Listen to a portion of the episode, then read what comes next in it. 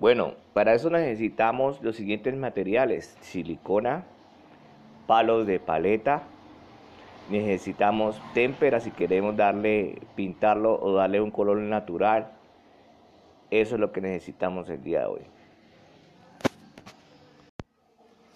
Bueno, para eso necesitamos los siguientes materiales, silicona, palos de paleta, necesitamos témpera si queremos darle, pintarlo o darle un color natural.